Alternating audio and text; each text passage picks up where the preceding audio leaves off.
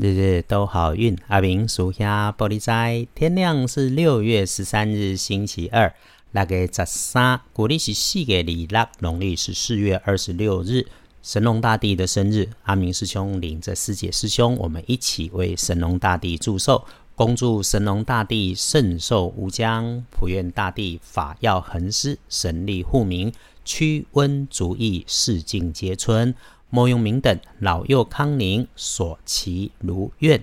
我们祝寿毕，开始说我们的好运。星期二的白天，正财在西北方，偏财要往南边找。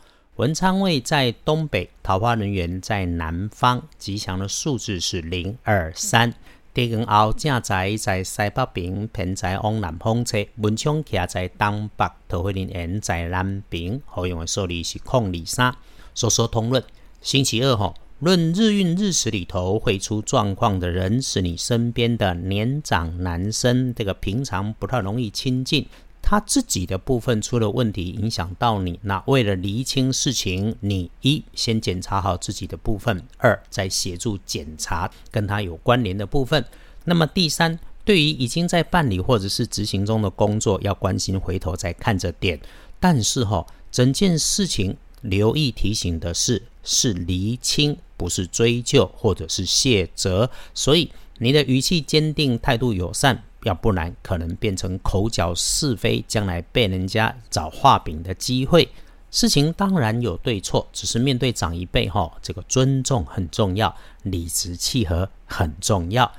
再来，请留心高处会转动、移动、产生风的机器设备啊，所以呢，整个综合起来看，对于空穴来风的事情，你就别上心啊，特别留心花色衣服的人会给你带来假的消息。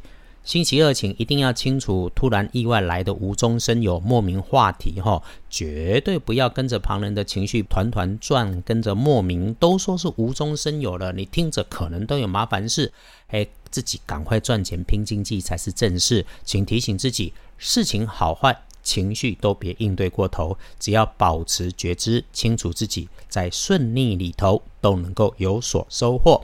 星期二可以帮忙的贵人是长辈女生，说话声音温柔，个性包容接纳，却不是烂好人。只要你是光明正大的事情请求帮忙，前因后果准备充足，让女生长辈了解清楚，对整个事情的处理跟达成愿望能够提供到直接的帮助。接着星期二可以帮忙的开元色是蓝色，这个蓝青色不错，忌讳使用的是山茶花的红。翻看历书通胜，星期二说的是神农大帝生日的日子，看起来没有大禁忌。诶，前段时间里面哈，如果你自己有卡关的事情，周二请利用时间刻意晨起、沐浴净身，然后再坐下来想想看怎么处理，会有好的念头跟方法让你豁然开朗。请把握善用天时，能够有帮助。整天里头拜拜祈福许愿没问题，出门旅行探亲友也可以。在这种顺风顺水的日子里头，要感恩低调，明白的处理事情，能够保平安顺心，长长久久。哎，有呢，那个进那一种哈，基本上不移动、固定不动、不需要经常移动的设备机器，可以为未来生财，请放心上。有个加分的事情是，拿起清洁工具打扫一下环境。不是你自己扫着扫着整理的时候，头脑更加清晰，有所获得，就是被看见。你维护环境的主动，长官上司看在眼里有加分。没错，你天天听着日日都好运，就是这种夹藏在节目里的干货嘛。对的时间做了对的事情，大加分。好，想填补运势，在神农大帝生日的时候，刻意喝上一杯阴阳水，什么时间都好。慢慢喝下，有知觉，清楚的感受温热水在身体里面晕开的感觉。这种加分的小动作，暖心暖身开运，在这种日子里头也是大加分。翻看大本的来，一天中谨慎小心的时间是下午茶的三到五点嘛，没有特别提醒，就是注意平常就是了。